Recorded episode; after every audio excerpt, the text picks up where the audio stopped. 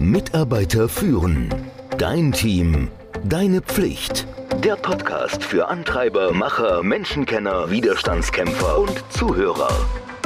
Der Podcast von und mit Kai Beuth, dem Experten für das Thema Führung. Befinden wir uns im Zeitalter der unendlichen Ablenkung? Kannst du noch fokussiert arbeiten? Bist du konzentriert bei der Sache? Oder fühlst du dich wie die meisten so in tausende von Richtungen gezogen, wenn du mal gerade versuchst, irgendetwas fokussiert zu machen? Also das war früher auch so, aber was heute anders. Ich habe mich mit einem Teilnehmer im Leadership-Programm einmal darüber unterhalten und er sagte, naja, die vielen E-Mails, die in meinem Postangang schlummern, die Termine, die in meinem Kalender sind, die ich ja, vorbereiten, nachbereiten, durchführen muss, die Aufgaben auf meiner To-Do-Liste und dann dieses ganze, ja, diese sozialen Medien, meine Kinder, meine eigenen Ziele, meine Familie, meine Freunde, mein Chef, meine Mitarbeiter. Oh, ich kann mich einfach nicht mehr konzentrieren. Dabei ist es doch so unglaublich wichtig, um gute und produktive Arbeit zu leisten. Du hast mir ein paar Tricks genannt, Keist. Ich habe ich in einem Podcast von dir gehört und ich habe auch die Bücher gelesen, die du mir empfohlen hast. Und dennoch klappt das nicht. Woran liegt das? Naja, das liegt natürlich daran, dass man durch das Hören eines Podcasts alleine und das Lesen eines Buches nicht wahnsinnig viel besser wird. Wahnsinnig viel besser wird man nur, wenn man es tut. So sind Menschen nun mal gestrickt. Jetzt sind Menschen aber auch so gestrickt, dass sie meistens nur etwas tun, wenn das Problem gerade da ist. Dann sind wir sehr konzentriert, dann wollen wir das. Sobald das ein bisschen nachlässt und wir in die Entspannungsphase eingehen, dann hören wir wieder auf. Und deswegen gibt es ja auch das Leadership-Programm. Das hat ja einen ganz entscheidenden Unterschied zu allem anderen, was es so gibt. Ich gehe dir jede Woche persönlich im Gespräch, also im Dialog, nicht nur auf Video, natürlich auf dem Bildschirm, aber im Dialog auf den Senkel. Und das ist das, was gute Führung ja im Übrigen auch ausmacht.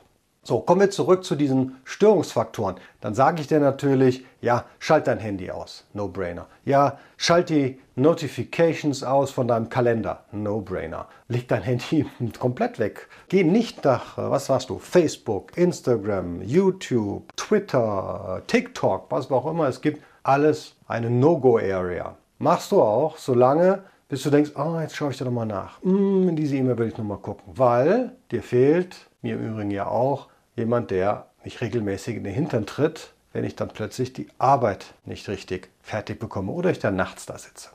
Und dann gibt es noch einen zweiten Faktor, der dich ablenkt. Und der ist wichtig zu wissen. Das ist der Unterschied zwischen externen und internen Ablenkungen. Und wenn wir uns mal wirklich um wirklich gute Konzentration und Fokus bemühen wollen, dann ist es brutal wichtig, den Unterschied zwischen genau den internen und den externen Ablenkungen zu wissen. Und nur noch mal zur Erinnerung, eine Ablenkung ist alles, was deine Konzentration stört. Und es ist total aberwitzig.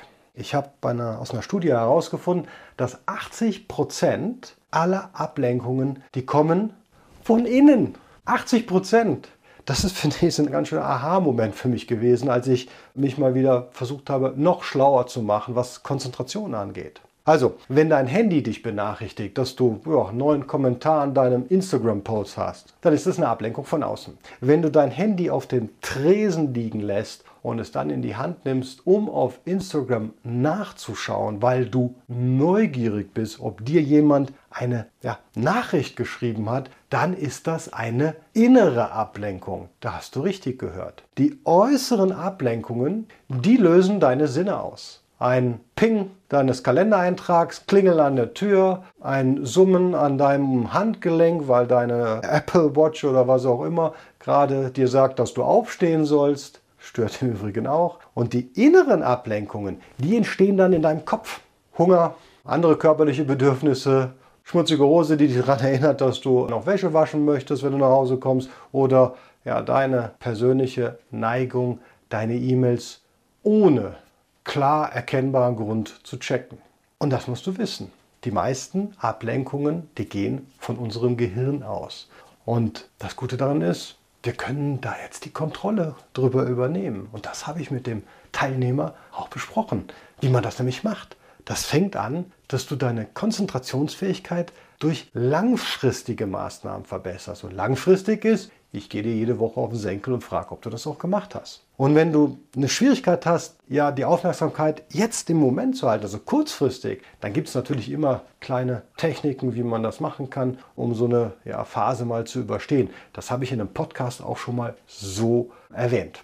Also du musst dich auf eine Konzentrationsphase vorbereiten. Denken kostet eine Menge Energie. Und je mehr wir im Kopf haben, also nicht wie schlau wir sind, je mehr wir im Kopf haben, was uns ablenkt, desto weniger Gehirnleistung haben wir zur Verfügung für die Dinge, die wir eigentlich machen wollen. Wenn du in Gedanken Fristen, Abgabetermine im Auge behalten musst, wenn du ein schwieriges Gespräch verarbeitest oder vorbereitest, dann hast du weniger Platz in deinem Brain für das, woran du gerade arbeitest. Und das bedeutet, dass die Zahl der internen Ablenkungen enorm in die Höhe schießt.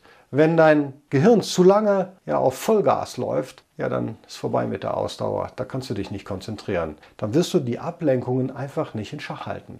Und der erste Schritt zu einer besseren Konzentration ist also, schaffe die richtige Umgebung. So wie hier gerade. Ruhe, keine Störung, keiner da. Richte also deinen wirklichen Arbeitsplatz oder deinen digitalen hier so ein, dass er von visuellen Ablenkungen frei ist. Da gibt es ja auch die Leute, die sagen, ach, keine Bilder an den Wänden, alles weg. Leg dein Handy auch so hin, dass du es nicht sehen kannst. Am besten raus. Und natürlich stellst du die Benachrichtigung so ein, dass du wirklich nur über die wichtigen Dinge benachrichtigt wirst. Das geht nämlich.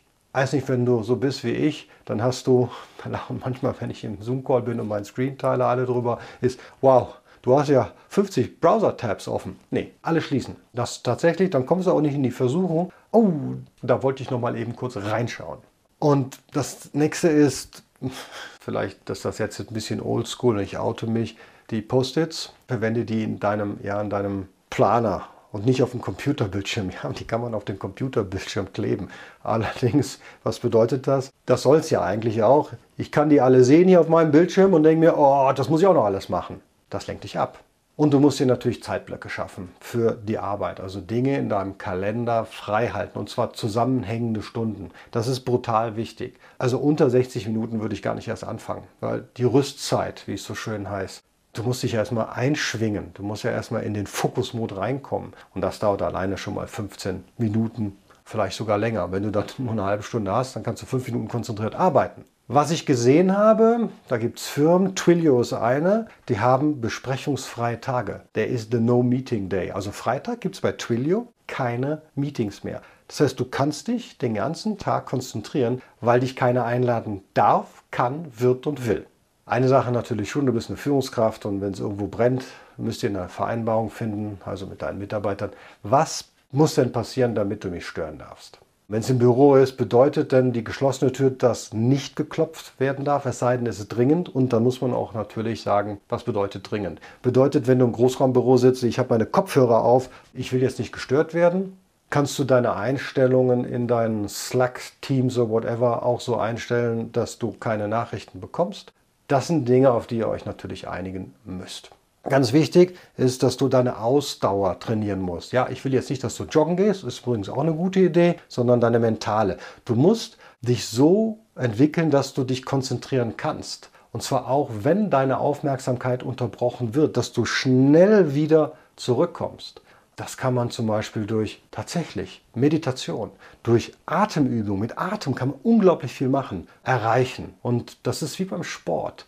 Meditation, das ist Training für dein Gehirn. Dabei lernst du dich auf eine Sache zu konzentrieren und wenn du merkst, dass ein anderer Gedanke auftaucht, wie du den wieder schnell loslassen kannst.